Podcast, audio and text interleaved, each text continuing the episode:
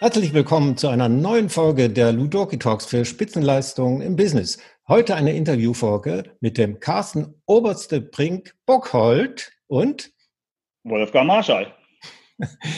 Der Carsten, der ist ein sehr spezieller Gast, auf den ich mich sehr freue, weil ich kenne ihn als jemand, der extrem schnell denken kann und übrigens auch extrem schnell sprechen kann. Also es kann sein, dass das heute ziemlich äh, speedy wird.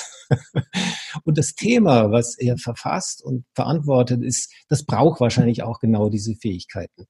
Schnell komplexe Systeme zu verstehen, zu durchleuchten, zu erkennen, wo scheitert das möglicherweise und dann ruckzuck Lösungen zu bringen. In unserem Personality-Profil, glaube ich, hat er ganz viel blaue, also introvertierte, rational-analytische Teile. und die andere Seite, die ist ultra gelb, nämlich lösungsorientiert, kreativ, anspornend und inspiriert. Davon werden wir heute eine ganze Menge hören. Lieber Carsten, ich ja. habe einen schwarzen Gürtel in Kampfrhetorik. Aber. und du hast auch einen schwarzen Gürtel, ein Black Belt und lass uns mal kurz äh, den Zuhörern und die Zuschauer wissen, wo deine Expertise herkommt. Du hast so viele Zertifikate und berichte uns kurz, was, was ist da dein Hintergrund? Der Hintergrund ist äh, vielseitig. Äh, hat sicherlich damit zu tun, dass ich äh, viele Jahre als Berater, als Coach für, als Externer für große Unternehmen tätig war die sicherlich auch mit gutem Recht, äh, wenn sie jemanden sich extern hinzuziehen, auch wissen wollen, hat er denn eine gewisse Kompetenz und kann man die irgendwie verbriefen, ähm, wenn das auch natürlich nicht immer so ganz einfach ist. Ähm, dann bin ich zudem noch durch verschiedene Stationen meines Lebens gelaufen mit verschiedenen Entwicklungspfaden, die dann begünstigt haben oder dann die Frage kam, wie kann ich mein Wissen und meine Kenntnisse in diesem Bereich untermauern? Und einer von diesen Bereichen, den du gerade angesprochen hast, nämlich ein Lean Six Sigma Black Belt, das ist im Bereich von Operational Excellence auch Projektmanagement und vor allem Qualitätssicherung. Und da geht einher noch mit Prozessoptimierung. Also diese, dieser Black Belt, der ist nicht nur unidimensional, sondern ist eigentlich, man hätte ein Black Belt in Karate, in Taekwondo und noch vielleicht ein paar anderen Martial Arts. Hat mich dazu geführt, dass ich gewisse Projekte gewisser Güte machen konnte, wo es um Qualitätssicherung, gleichzeitig Prozessoptimierung und Projekte in einer gewissen Güte zu Ende führen kann. Was eigentlich ein Spannungsfeld ist, was oftmals nachgesagt wird, dass es das eigentlich nicht machbar ist ähm, ja, daher kommt der Black Belt. Dann habe ich noch diverse Zertifikate in Projektmanagement, die internationalen Charakter haben. Man kennt da vielleicht im deutschsprachigen Raum IPMA als große Organisation. Im amerikanischen Raum ist da vor allem Project Management Institute die vorangehende Institution. Angelsächsisch wäre jetzt Prince 2, das äh, entsprechende Format. Und wenn man in der Schweiz ähm, den Schweizer Bund oder irgendwelche bundnahen Organisationen betreuen möchte, dann braucht man auch Hermes. Und davon habe ich auch ein paar dieser Titel, damit ich entsprechend die Kunden betreuen darf. Was im Übrigen heutzutage bei manchen Kunden, gerade wenn es um ja. ähm, sehr buntnahe Organisationen geht, wirklich ein Pflichtkriterium ist, sonst öffnet sich erst gar nicht die Tür. Also ist wirklich so. Und, und daher kommt eine lange Liste der Zertifikate. Aber ich hoffe, ich kann die immer in, in Einklang bringen mit entsprechenden Tätigkeiten, die das dann untermauern, dass ich nicht nur eine eine theoretische Ausbildung habe, sondern dass ich das auch praktisch in Anwendung bringen konnte. Und ich denke, das ist in der heutigen Zeit wichtig, nicht nur Zertifikate einzusammeln, sondern nebendran ähm, auch zu zeigen, dass man einen Track Record hat und das wirklich auch einsetzen kann. Genau, darum geht es ja auch, nicht nur das theoretische Wissen zu haben, sondern das auch praktisch umsetzen zu können. Wenn man diese Handbücher auch nur anschaut, da kann es ja immer schlecht werden. Das sind ja meterdicke Objekte, wo man erstmal verstehen muss, was da überhaupt drin steht die, die, Tests sind auch selber gar nicht so einfach zu lösen. Also ich weiß von einem der Zertifikate, was ich belegt habe, das ist der amerikanische PMI. Äh, ich glaube, der durchschnittliche Aufwand für einen, der durchkommt, ist ein einwöchigen Vorbereitungskurs plus ungefähr selbst gemanagte 250 Stunden eigene Vorbereitungszeit. Und dann fallen immer noch 60 Prozent durch. Ja, da ziehe ich erstmal den, den Hut. Carsten, wir haben uns ja auch sehr speziell kennengelernt. Ich erzähle es mal kurz. Ich bekam einen Anruf äh, von einem deutschen, ja, wie soll man das nennen, Logistikunternehmen und ich glaube, es ist der größte Transporteur von Menschen und Gütern überhaupt hm. mit rund 300.000 Mitarbeitern. Die fragten bei uns an, ähm, ob wir denn auch ein Spiel hätten für das Thema Projektmanagement. Die haben uns wohl irgendwie recherchiert und suchten eine neue Methode, um ihre Mitarbeitenden zu qualifizieren. Und ich habe damals gesagt, ähm, ja, das gab es damals noch nicht. Ja. am selben Tag, am selben Tag habe ich ein bisschen telefoniert und da kamen wir ins Gespräch. Ich weiß es noch genau, ich war spazieren in der Prärie und wir haben da darüber gesprochen, dass man sowas machen könnte. Und es war sehr, sehr spannend. Es ging auch sehr zügig. Da saßen wir dann zusammen im Auto und sind dann so im Raum Frankfurt rumgedüst und haben dann so die ersten Sessions damit gemacht. Und auf dieser langen, langen Fahrt habe ich dich ein bisschen besser kennengelernt. Da werde ich nie vergessen, was das für Gespräche waren. Daraus ja. ist ja tatsächlich auch ein konkretes Produkt geworden. Du hast zusammen mit einem Mitautor Ludoki Projects entwickelt. Wir haben ja. das dann auch produziert und es spielt auch heute noch eine Rolle. Ja, absolut. Im Übrigen äh, gibt es dort in letzter Zeit ähm, vielleicht verschiedene Anknüpfungspunkte, weil die Firmen dann doch gemerkt haben, Projektmanagement auch mit den neuesten Trends ähm, wird wahrscheinlich weiterhin Bestand in Großfirmen und auch in kleineren Firmen haben, auch egal der Agilität halber und dergleichen. Das steht nicht im Widerspruch. Und ähm, wie kriegt man seine Mitarbeiter dazu und mit minimalem Aufwand, aber maximalem Ertrag sozusagen, also aus Effizienzgründen, aber auch effektiv, dass das Richtige gelernt wird. Ähm, wie kriegt man das irgendwie bei gerade der Erwachsenenbildung im professionellen Bereich umgesetzt? Und ähm, ähm, ich glaube, es braucht jetzt auch ein paar Momente bei ein paar Unternehmen, dass man das anders äh, erst herausfindet und auch wertschätzt vielleicht. Ja. ja.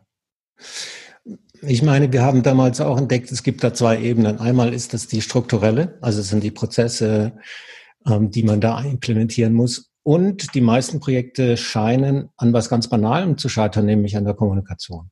Also an der Fähigkeit von Projektmanagern, das, was sie vorhaben, so zu transportieren, dass die daran Beteiligten verstehen, um was es geht, sind inspiriert, engagiert, motiviert und machen das, was zu tun ist. Ist das heute immer noch so? Ohne Wenn und Aber. Ähm, man kann auch empirische Erhebungen dazu heranziehen von führenden Instituten, ob das eine Carnegie Mellon, MIT, ähm, Harvard, Princeton, Stanford, äh, diverse Institute, auch der, der Deutsche Dachverband für, für Projektmanagement, GPM, äh, macht regelmäßige Erhebungen und das ist äh, immer noch Nummer eins ähm, Ursache für fehlerhafte oder wenig erfolgreiche, wie auch immer man das qualifiziert oder definiert, Projekte, dass ähm, es an der Kommunikation liegt. Eindeutig. Jetzt kann man sich fragen, und das ist vielleicht eine andere Frage in der heutigen Zeit, ist das allein ein Projektleiter, der dafür verantwortlich ist, dass er vielleicht unzureichende oder unzulängliche Kommunikationsfähigkeiten hat?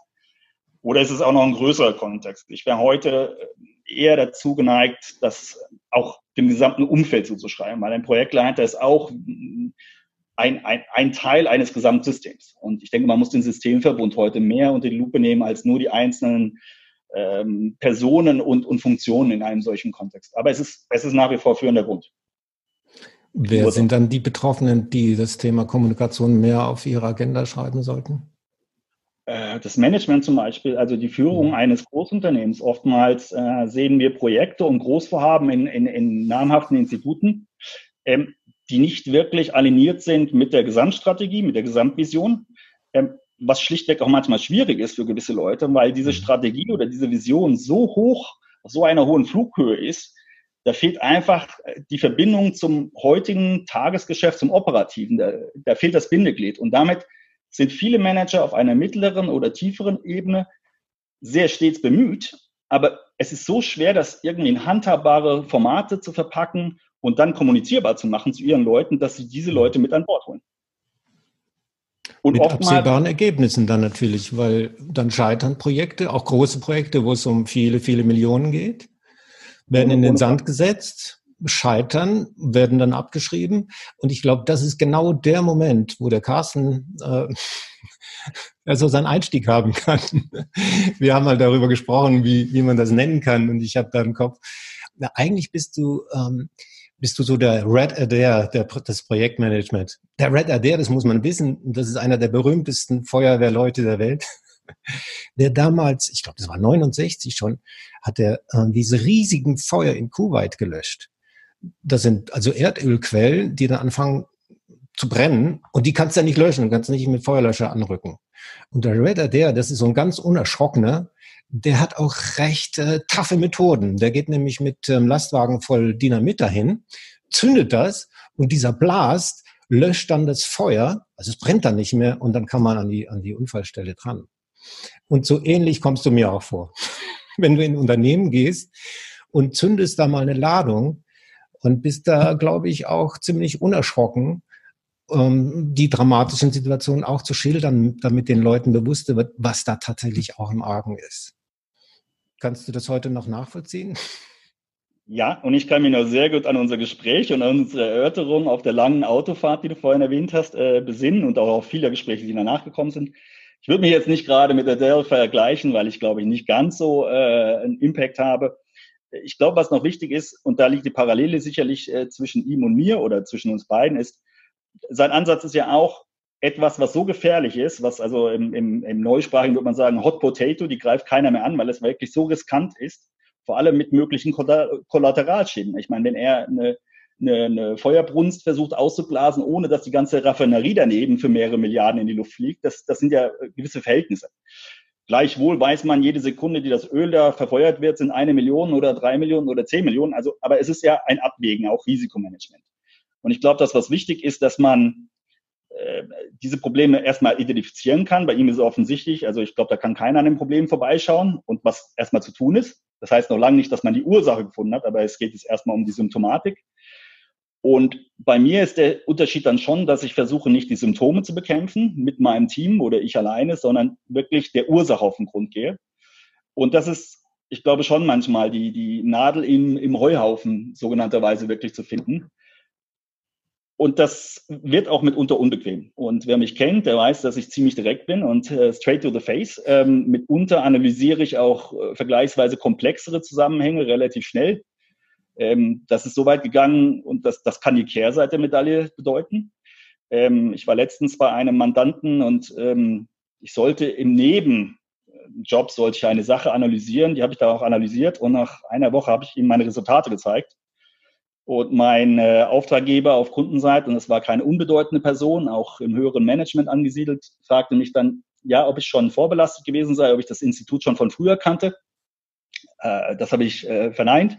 Er sagte, wie kann das sein, dass du das als einzelne Person so nebenher machst in einer oder zwei Wochen? Und wir haben ein anderes Team, das hat acht Leute, die sitzen seit fünf Monaten dran und machen nur das. War jetzt nett für mich, ist aber nicht so wahnsinnig toll, wenn die anderen das erfahren und dann die Manager, die dazugehören und so weiter und so fort. Wo wir dann auch bei einem heiklen Thema aus der heutigen Zeit sind, auch mit der modernen Welt, Work 2.0 und so weiter, dass vielerorts ähm, der Aufschrei oder der Aufruf nach mehr Transparenz, Visibilität und dergleichen ist. Wenn man sie dann bringt, sind aber viele Organi Organe und, und, und Organisationen dafür schlichtweg nicht vorbereitet, weil es hat eine Kehrseite. Es hat, wie, wie so oft, eine Medaille hat mindestens zwei Seiten und dann unterstellen wir die Medaille, die wir vor Augen haben. Sie könnte ja auch sechseckig sein oder dergleichen.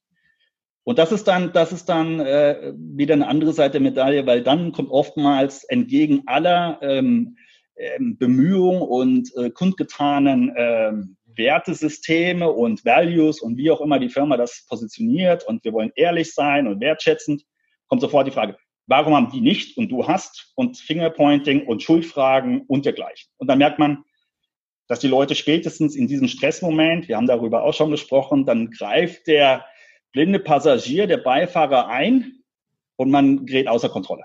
Und ähm, das passiert in vielen Firmen, leider. Immer wieder. Weil es ja auch nicht so angenehm ist, wenn jemand so die Inkompetenzen entdeckt, die Fehler und die dann sogar noch adressiert werden können.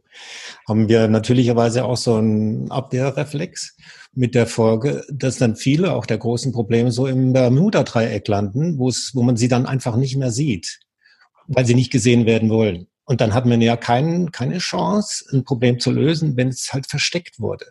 Da sind Unternehmen auch sehr kreativ und äh, auch sehr innovativ. Und das, glaube ich, ist so deine ganz besondere Fähigkeit, das zu erkennen. Wo ist da der Fake? Wo ist, wo sind da die Strategien, um das verdeckt zu führen? Weil, wenn das nicht entdeckt wird, keine Chance. Wie machst du denn das? Wie stellst du das an? Ähm, das ist schwer zu sagen. Das ist, äh, man, man sagt im, im, äh, im Englischen immer tacit knowledge. Man ist sich manchmal gar nicht bewusst, was man für Fähigkeiten hat und welches Vorgehensmodell und irgendwie kommt dann ein Kollege und sagt, warum klappt das bei dir und bei uns nicht? Wir haben jetzt schon vier Anläufe gemacht und du bist seit zwei Wochen dabei und es läuft. Ähm, ich glaube, ein Teil davon ist, dass ich versuche, relativ holistisch solche Themen zu betrachten. Und ähm, meine Art zu denken und, und Sachen analytisch zu durchdringen, ist sicherlich eine andere als andere. Ich, ich liebe vernetztes Denken und kann es sehr schnell analysieren. Oh ja. Und für solche Themen, wie wir es gerade kurz vorher diskutiert haben, ist für mich zum Beispiel auch solche Themen wie ähm, ähm, wie sagt man so, so schön, so schön, ähm, das, das Bonussystem oder das Renumerationsmodell einer Firma sind genauso bedeutsam wie andere Modelle, wie Kommunikation, wie ein wertschätzendes Miteinander etc. Es hat so viele Facetten. Und ich glaube, in vielen Firmen wird oftmals, obgleich ich selber aus diesem Bereich komme, prozessual sehr stark und analytisch zu sein, wird es immer noch sehr prozesslastig betrachtet. Und da auch sehr unidimensional. Und ich versuche das multidimensional oder vierfach, fünffach dimensional. Und da gibt es wie verschiedene Layers, die übereinander eigentlich liegen, wie verschiedene Lagen. Und die kommen sich zum Teil auch ins Gehege. Also die liegen wie im dreidimensionalen Raum. Und die nehme ich wahr, ohne dass das andere irgendwie scheinbar sehen. Da gehört ein Incentivierungsmodell genauso dazu. Warum soll jemand etwas vorantreiben, wenn er dafür nicht belohnt wird und eher bestraft wird? Wie können wir in der heutigen Zeit erwarten, dass unsere Mitarbeiter in einer Firma Innovation aktiv antreiben und schieben, wenn ich sie seit Jahrzehnten, wenn sie mit einem Gedanken von sich aus, ohne dass ich sie frage, zu mir daherkommt und das Einzige, was der Vorgesetzte für sie übrig hat, ich habe dich aber nicht um Kritik gefragt und nimmt alles persönlich und sieht nicht die Opportunitäten und dass Luft nach oben ist und es ist gar nicht als Kritik gedacht, sondern ich will doch nur helfen. Ich hätte doch eine Idee, wie wir das, das Gleiche mit weniger Aufwand eigentlich genauso machen könnten und weniger Stress haben. Führt bis dahin mit hin dazu, dass ich in einem Vorhaben, in dem ich vermeintlich dachte, etwas sehr Positives zu tun, dass ich diesem Department Chef, also einer, einer Abteilungsleiter, aufgezeigt habe, wie er mit viel weniger Aufwand viel schneller und viel besser zum Ziel kommt, mit einer höheren Qualität, das vermeintliche magische Dreieck, und dabei auch noch Ressourcen einsparen könnte, wobei das Ziel nicht war, diese freizugeben, sondern besser und sinnvoller einsetzen. Er hat mir nicht richtig zugehört, hat den letzten Nachsatz nicht gehört, dachte, ich wollte ihm seine Mitarbeiter wegstreichen. Sein Incentivierungsmodell hängt eindeutig und eins zu eins an seiner Größe der Organisation. Hat er weniger Leute, kriegt er weniger Bonus, hat er weniger Anspruch auf das und das, das. In anderen Worten, ich habe ihm gerade seinen nächsten Maledivenurlaub zunichte gemacht, was er jetzt seiner Frau verkaufen muss. Also der Schuss ging, Entschuldigung, salopp gesagt, nach hinten los ich habe Gutes gemeint und wollte Gutes äh, erzielen und es war nicht einhergehend mit ihrer Strategie beziehungsweise seinem konkreten Incentivierungsmodell und das alleine hat schon gereicht, dass wir nicht weitergefahren sind. Wenn ich weiter oben in der Organisation angehängt gewesen wäre, wäre das vielleicht anders gelaufen, aber so diffizil kann manchmal das Zündlein an der Waage sein, ob ein Vorhaben, was gut gemeint ist und auch wirklich der Organisation zuträchtig wäre, weitergeführt wird. Und wir haben es leider heute immer noch in sehr vielen Firmen, dass wir silomäßig arbeiten. Wir sind silomäßig incentiviert. Es gibt keinen Ansatz dazu, warum ich mich um das Gesamtwohl der ganzen Organisation kümmern sollte. Wenn ich danach belohnt und beurteilt werde, wie ich in meinem Subentität, in meinem Teil dieser Großfirma eigentlich mein Zeug erwirtschafte und der Rest kümmert sich schon jemand anderes. Ja. Dabei Leider. ist es Dabei ist es ja unsere Aufgabe, so verstehe ich das, deine, meine, unsere, die Wahrheit zu sagen. Also das, was wir wahrnehmen, so mitzuteilen, dass es äh, auch unverblümt und äh, eben realistisch daherkommt. Und das wird nicht immer geschätzt. Ich glaube, da steckt auch schon eine ganz wichtige Botschaft drin, nämlich in der Organisation ganz oben anzufangen da wo ich mich dann als mittleres Management nicht mehr unbedingt ähm, rechtfertigen muss, weil da wird es dann schwierig. Das ist nicht nur ja. mit der Frau und dem Maledivenurlaub, sondern auch gegenüber der Geschäftsleitung. Ja, wir haben dich doch eingestellt für diesen Job, warum machst du das nicht vernünftig? Und wenn das Top-Down passiert, dann können diese Sachen gar nicht erst auftauchen. Ist das so? Ich wäre jetzt differenziert mit, mit deinem Vorschlag oder deiner Anmerkung. Das kann funktionieren, muss aber nicht. Ähm, ich denke, für die großen Formen, die die Unternehmen treiben zurzeit, das sind Themen digitale Transformation hin zu agilen, äh, selbstverantworteten ähm, äh, Firma mit selbstverantwortlichen Mitarbeitern, self-managed sind solche äh, Schlagwörter, Holocracy als, als komplett selbstorientiert. Ähm, wir haben entweder das Problem, dass wir ähm, ähnlich wie ein Elfenbeinturm in, in, in Vorhaben reingehen. Man kennt ja die großen Namen der Strategieunternehmen. Ich möchte jetzt keine Namen nennen. Ähm, die machen ein großes Elfenbeinturmprojekt auf. Das geht top-down. Oftmals werden die Leute auf den verschiedensten Ebenen runter zum Shopfloor werden nicht mit einbezogen. Und später, nach fünf Jahren, wundert man sich, warum man dreistellige Millionenbeträge verwendet hat und eigentlich relativ wenig bis gar nichts rausgekommen ist. Es gibt andere Vorhaben, die sind ähm, hybrid, hybrider Natur. Man versucht top-down und gleichzeitig bottom-up, so grassroot-mäßig und dann top-down. Das sollte sich irgendwann in der Mitte treffen. Ähm, leider Gottes unterlässt man es, das mittlere Management mit einzubeziehen. Was passiert? Ich nenne es die bekannte Juice Press. Von oben kommt Druck, von unten kommt Druck und in der Mitte sind die Leute ohnmächtig. Was passiert? Der unsichtbare Beifahrer schlägt mit einem Baseballschläger drauf, weil die Leute wissen sich echt nicht zu helfen und irgendwie werden die Leute nicht wahrgenommen. Also in 60 Prozent meiner Einsätze erlebe ich so etwas. Eigentlich ursprünglich gut angedacht, aber schlecht in der Umsetzung, mal eine Schicht komplett, also die Grauzone dazwischen, zwischen Shopfloor und Top, Top Management unzureichend berücksichtigt oder aber man zu früh Leute, die einen bei so einer Reise, ich sag's mal Reise begleiten, zu früh abzieht, weil man sagt, ach, jetzt haben wir schon alles im Griff und jetzt können wir die ja wieder rauslassen, die sind teuer. Jetzt ist die Frage, können wir das noch rechnen? Können wir das mit irgendwelchen KPIs ausweisen und so weiter? Und es ist noch nicht ausreichend in Organisation, in der Kultur der Firma verankert, also wirklich im Sinne von Institutionalisierung, nicht nur Operationalisierung. Erst wird operationalisiert und dann soll es das neue Normal werden, dass ich mich auf der neuen Couch wirklich wohlfühle. Und es braucht gewisse Zeit. Es braucht vielleicht nicht jemand, der Händchen hält jeden Tag zu jeder Stunde. Und auch dort, so individuell wir als Individuen sind, nur wir zwei schon alleine, fällt sich das natürlich ungleich anders aufgrund der Größe der Organisation anhand der Anzahl der Individuen. Und jeder kann mit nur einem ganz kleinen bisschen äh, anderem Ansatz kann natürlich für, für gewisses Rauen oder für Ungemütlichkeit sorgen. Also ähm, ich glaube, nichts an dem ist an den Haaren herbeigezogen, aber in der Gesamtheit der ganzen Faktoren doch sehr, sehr komplex. Das sollte man, glaube ich, nicht außer Acht lassen. Ganz sicher nicht. Sag mal, Carsten, das wäre ja vernünftig, wenn Organisationen agieren würden, bevor das Kind in den Brunnen gefallen ist. Da würde mich interessieren, kommt das vor oder wirst du halt dann gerufen, wenn es schon passiert ist und die, naja, ich sag's mal ein bisschen respektlos, Kacke am Dampfen ist? Ähm, du sagst absolut richtig. Es wäre schön, wenn wir präemptiv oder mal vordiagnostisch vorausschauend schon Sachen machen würden, auch in den Zeiten, wo es uns gut geht. Ähm, die Gesellschaft, ich sag's mal so, und die Unternehmen scheinen immer noch relativ stark gepolt zu sein vom alten Denken. Don't change a winning system. Don't change a running system. Ich, ich benutze dieses Wort ungern und du weißt es ganz genau, Jabba. Ja, aber. Was will ich sagen? Die Konstellationen, die wir vor 50, 80, 100 Jahren vorgefunden haben, das ist weit nach der industriellen Revolution. Wir hatten, als Menschheit hatten wir immer wieder irgendwelche Zwischenpunkte, wirkliche Meilensteine der Entwicklung. Und das ist nicht ein linearer Pfad gewesen, sondern es gab äh, die Industrialisierung, irgendwann gab es vorher die Dampfmaschine etc. pp. Aber es war immer ein großer Einschnitt. Jedes Mal hat sich die Menschheit in irgendeiner Art gefragt, wie geht's jetzt weiter? Werde ich nicht arbeitslos? Wird die Gesellschaft nicht komplett über den Haufen geworfen etc. Wir unterstellen gerade, und ich glaube, das ist das große Denkproblem vieler Organisationen, dass es linear weitergeht. Und was wir nicht verstanden haben, was Modelle und auch die heutige Generation, ob wir die Generation Y, Z, und das ist übrigens nicht mehr altersbezogen in meinen Augen.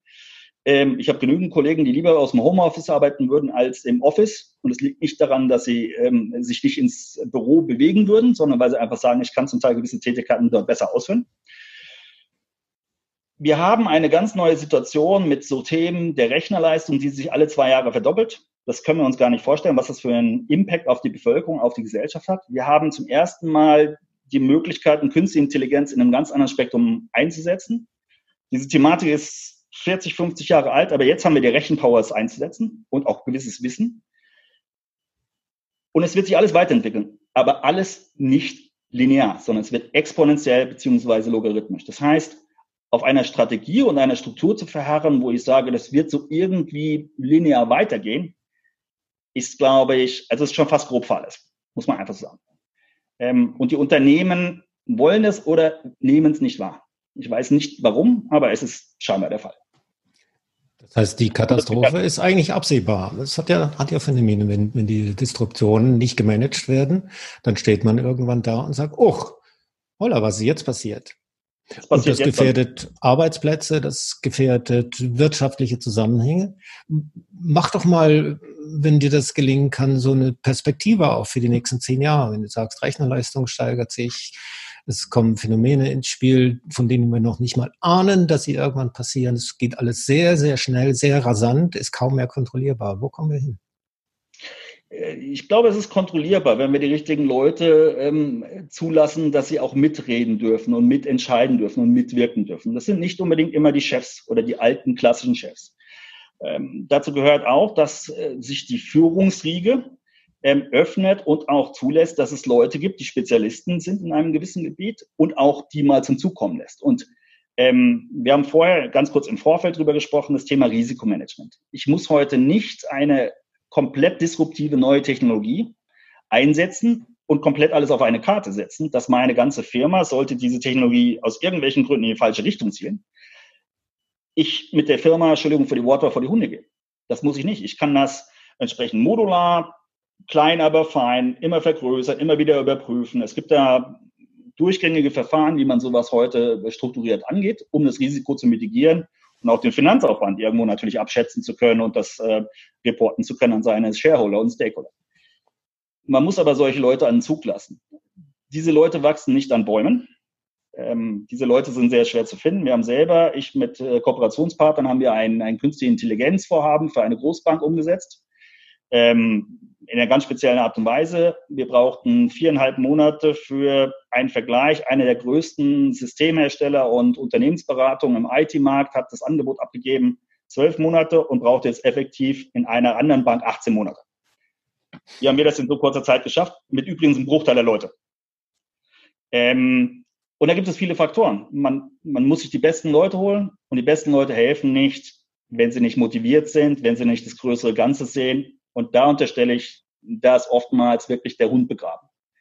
Ähm, der Spruch im Englischen heißt, the fool with the tool is still a fool. Ähm, die größte technische Neuerung, wenn ich sie nicht zu nutzen weiß und den Menschen ranlasse, der motiviert ist, das Maximum da rauszuholen, bringt mir wenig. Dann ist es toll, dann kann ich auf dem Golfplatz, nicht despektierlich gemeint, oder bei der Velotour meinen Kompagnons davon erzählen, dass ich AI mache, aber eigentlich führt das nicht zu wirklich viel. Und AI ist Mittel zum Zweck und nicht der, der Sache selbst geschuldet. Also ich benutze künstliche Intelligenz, um etwas Höheres zu erzielen. Ähm, wenn wir uns das richtig zunutze machen würden, hätten wir viele Probleme der Welt nicht mehr und viele neue dazu. Ein Beispiel, ähm, die 21 Thesen zum 21. Jahrhundert von Harari, wer es gelesen hat, der erkennt diese Auszüge. Wir bräuchten nicht mehr Angst haben um eine medizinische Grundversorgung in der Sahelzone und anderen Gebieten der Welt. Wenn wir es wollten, könnten wir es heute schon. Und das ist keine Geldfrage. Es sind weniger als ein paar Milliarden, die wir ausgeben müssten. Alle Technologien stehen bereit. Das spricht ja. sehr viel Zuversicht aus deinen Worten. Was, was ist das, was, was fehlt, was jetzt gebraucht wird? Mal so in, in ein paar Schlagworten. Also Kooperation höre ich doch aus, dass man den Leuten wirklich zuhört, auch denen, die jetzt nicht auf der gleichen Etage ihr Büro haben. Was noch? Zuhören, Wertschätzung der Mitarbeiter, sie wirklich involvieren in die Sachen, wo sie einen Beitrag leisten könnten. Und man meint gar nicht, in wie vielen Bereichen sie wirklich etwas beitragen könnten. Das wird schlichtweg unterschätzt. Die richtigen Kooperationen und Partnerschaften anzugehen. Vielleicht lernt die Wirtschaft irgendwann, wir haben das Beispiel gebracht und ich habe das gerade nur als Ausdruck erzählt. Es sind nicht mehr die größten Namen, die das Beste in speziellen Gebieten zusammenbringen, sondern gezielt kontextsensitiv im Syntax sich die Partner aussuchen, die jetzt mir als Unternehmer den nächsten Schritt erlauben. Und wenn diese Partner ehrlich sind, dann sagen die auch, und jetzt habe ich meinen Job gemacht und ich bin froh, wenn du mich wieder mit hinzubeziehst. Aber es geht um ein konkretes Vorhaben, wo ich selbst reflektiert für mein Unternehmen, die auch wirklich sage, kann ich, vermag ich das zu leisten, diesen Mehrwert, diese Beistellleistung herbeizuführen oder nicht? Und nicht das klassische, immer noch getriebene von vielen Beratungsunternehmen. Ich versuche 200 Leute für 15 Monate zu verkaufen und der Paycheck pro Monat ist so und so viel Millionen. Ich möchte keinem was Böses nachsagen, aber es ist interessant, dass ich letztens zum Beispiel bei einem Kunden, dass der Kunde sich entschuldigt hat, dass er mich jetzt nur ganz speziell gebucht hat und jetzt erstmal nicht mehr braucht. Und ich bin froh darum, jetzt kann ich in der gleichen Zeit, kann ich anderen Mandanten helfen. Bin noch so froh, wenn er sich in drei Monaten zurückbesinnt an meine Unternehmung, mich für den nächsten Schritt wieder hinzuzieht, aber es ist punktuell auf einen ganz speziellen Teil der Wertschöpfungskette aufgezogen. Ich glaube, wir müssen mehr bedacht sein, was ist der Teil, den wir an Wertschöpfung beibringen. Und nicht, dass wir viel Arbeitsleistung gebracht haben, viel arbeiten und mehr Output zu generieren kann jeder. Du weißt es zu Genüge. Mit wenig sinnvoller Motivation, sinnvollen Kontexten. Und das heißt auch, dass wir Teams variabel mischen müssen. Nicht jedes Team, was heute für das eine Vorhaben gut ist, ist für das nächste Anschlussvorhaben genau die richtige Mischung.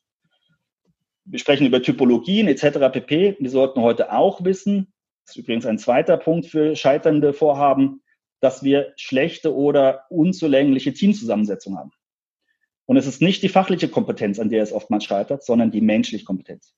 Scheitern viel mehr Formen. Ähm, ich sorge gerade für einen neuen Team-Setup bei meinem aktuellen Mandanten und ich habe gesagt, die fachlichen Skills. Ich unterstelle, dass ihr nur die besten Leute irgendwie in diesen Kontext gebracht habt. Lasst uns gucken, dass die Leute zusammenpassen, weil sonst hat das andere keinen Zweck. Es wird immer noch überschätzt, dass die technischen Fähigkeiten, die Hard Skills, die wesentlichen Faktoren sind. Und unterstellen wir, wir haben die richtigen Leute im Portfolio, aus denen wir auswählen könnten. Ich glaube, dann müssten wir mehr auf die Soft Skills und auf den Fit der Leute untereinander aufpassen. Viel mehr. Und wir würden mit gleicher oder weniger Arbeitsleistung würden wir viel mehr generieren mit einer viel höheren Güte in viel kürzerer Zeit. Anderer Punkt ist, warum können wir nicht auch Spaß haben beim Arbeiten? Ich kenne Unternehmen, da ist es verpönt zu grinsen oder zu lachen. Man wird spätestens da nicht mehr ernst genommen. Mit, mit welcher Begründung? Wäre es nicht toll, wenn wir so viel Zeit auf der Arbeit mit unserem Job verbringen, wenn wir auch dabei Spaß haben und Freude haben, und wir auch mal Witze machen können und nicht erst nur bei der Kaffeemaschine das machen dürfen oder dann noch Angst haben müssen, dass es jemand sieht? Ich unterstelle, wir leben in einer wahnsinns tollen Zeit. Es ist wahnsinnig herausfordernd. Es ist manchmal vielleicht zu herausfordernd. Das Tempo, die Schlagrate, wenn man sich mit IT, mit großen Managementorganisationen, mit großen Organisationen beschäftigt, ist rasant. Ähm, das ist ein Risiko, dass sich eine Leute bedingt in der Lage fühlen, da mithalten zu können. Ähm, das ist, glaube ich, auch eine Aufgabe des Managements und der Führung, diese Leute mit abzuholen und einzufangen, einzufangen im positiven Sinne und zu tragen und mit äh, Empowerment, äh, dass man die Leute wirklich motiviert dergleichen und gleichzeitig die Chancen, die der Markt bietet. Wir haben jetzt mit Covid-19 haben wir eine Riesensituation, dass wir mal merken können, braucht es wirklich immer alle Mitarbeiter im Büro? Ich bin der altmodische Typ, wenn es um ein Meeting geht, bin ich am liebsten mit den Leuten im Raum. Aber nicht für jedes Meeting, für jeden Zweck ist es gleichermaßen sinnvoll, dass die Leute aus 200 Kilometer anreisen, um für zwei Stunden im Büro zu sein und dann wieder 200 Kilometer zurückfahren aus umwelttechnischen Gründen, aus anderen Sozialaspekten. Man weiß heute, dass jemand, der viel commutet und viel zum Arbeitsweg hat, ein 40 Prozent höheres Risiko hat für depressive und äh, sonstige Krankheiten. Wenn ich das als Arbeitgeber schätze und mein Mitarbeiter mein höchstes Gut ist, könnte ich das ja in mein Kalkül mit einbeziehen. Ich bin nicht, ich will jetzt nicht negativ klingen. Ich glaube, wir haben riesen Möglichkeiten, Opportunitäten als Gesellschaft, als, als Individuum sehr viel zu bewegen. Und ich glaube, es braucht heute mehr denn je jeden Einzelnen von uns, dass er auch eine Stimme hat und eine Stimme auch wirksam macht. Ähm, ich appelliere daran, ich habe regelmäßig mit einem Familienmitglied bei mir in der Familie habe ich eine Diskussion. Ja, aber ich bin so ein kleines Rädchen im ganzen System. Ich habe ja keine Meinung und ich kann ja gar nichts aussetzen. Sage ich, wenn wir uns alle zu einer gemeinsamen kollektiven Aktion ähm, vereinbaren würden, da brauchen wir nicht unbedingt WhatsApp, das können wir auch anders organisieren. Wir würden alle einen Tag lang einen Hersteller, der ganz viel von Palmöl verwendet und so weiter, für ein oder zwei Tage boykottieren, weltweit. Was glaubst du, wie weh das tut? Wenn das sein Produkt ist, womit er 80 Prozent seines Gewinns macht. Dann haben wir alle eine Stimme, aber sie haben eine kollektive Stimme. Gleiche zeigt der Dieselskandal mit VW. Es geht jetzt nicht um eine Firma wir haben mehr zu sagen, als wir denken. Und wir sollten davon hin und wieder überlegen, Gebrauch zu machen. Und es wäre toll, wenn wir Führungskräfte hätten und Kollegen, die uns dabei unterstützen und an die Hand nehmen. Und der eine ist da ein bisschen Forscher, der andere ein bisschen weniger. Aber wenn wir solche Werte und ähnliche und Wertschätzung wieder mehr in den Vordergrund rücken, haben wir, glaube ich, tolle Zukunftsvoraussichten. Und wenn wir uns dann noch ein bisschen mit, mit den, den Nebenthemen, auch, auch Umweltschutz und so weiter, ein bisschen aktiv äh, beschäftigen, dann muss es nicht unbedingt in, in was Schlechtem enden, ja. Ich hoffe sehr, dass viele Menschen zuhören, die in Organisationen was zu sagen haben und diese Gelegenheit wahrnehmen, von Anfang an das Richtige richtig zu tun. Die alten Dinge über Bord zu werfen und ihre Mitarbeitenden mit einzubeziehen in den kreativen Prozess und dafür zu sorgen, dass die Welt, die wir jetzt neu gestalten können, es gab selten so viele Möglichkeiten wie jetzt gerade, dass das verantwortlich gemacht wird. Absolut. Liebe Carsten, ich habe das geahnt, dass das sehr spannend wird wünsche mir, dass du viele Anfragen kriegst danach, die deine Dienstleistungen in Anspruch nehmen wollen, weil ich glaube, das braucht das wirklich. Menschen, die die Wahrheit sagen, schonungslos manchmal, auch unbequem sind und dann dabei helfen, dass das, was an Möglichkeiten da ist, Realität wird. Herzlichen Dank dafür. Vielleicht noch in einem kurzen Satz ein Shoutout für alle Zuhörende, egal ob es jetzt äh, Unternehmensleiter sind oder ganz normale Menschen wie ich, die äh, über, sich überlegen, ob sie sich ein Wohnmobil kaufen oder nicht. Ist ja auch eine Art Projekt. Was ist dein letzter Tipp für heute? Äh, für die Männer unter uns ähm, manchmal mehr nach dem Bauch handeln und nicht nur nach dem Kopf. Die Männer sind vergleichsweise kopflastig, die Frauen eher bauchlastig und vielleicht auch bei der einen oder anderen äh, Kernfrage und sei es die Anschaffung des neuen Wohnmobils oder einer neuen Wohnung, vielleicht auch die Frau mit einzubeziehen. Das könnte, könnte helfen. Happy Wife, Good Life. Womit wir wieder am Anfang sind, nämlich dass Kommunikation der Schlüssel ist für so vieles. Herzlichen Dank für diese Kommunikation. Wir sind jetzt raus. Wenn dir diese Folge gefallen hat, dann gib uns wie immer eine 5-Sterne-Bewertung. Lass uns wissen, was du denkst und wir freuen uns davon, wir freuen uns von dir mehr zu hören. Bis dahin. Adieu. Ciao. Ciao.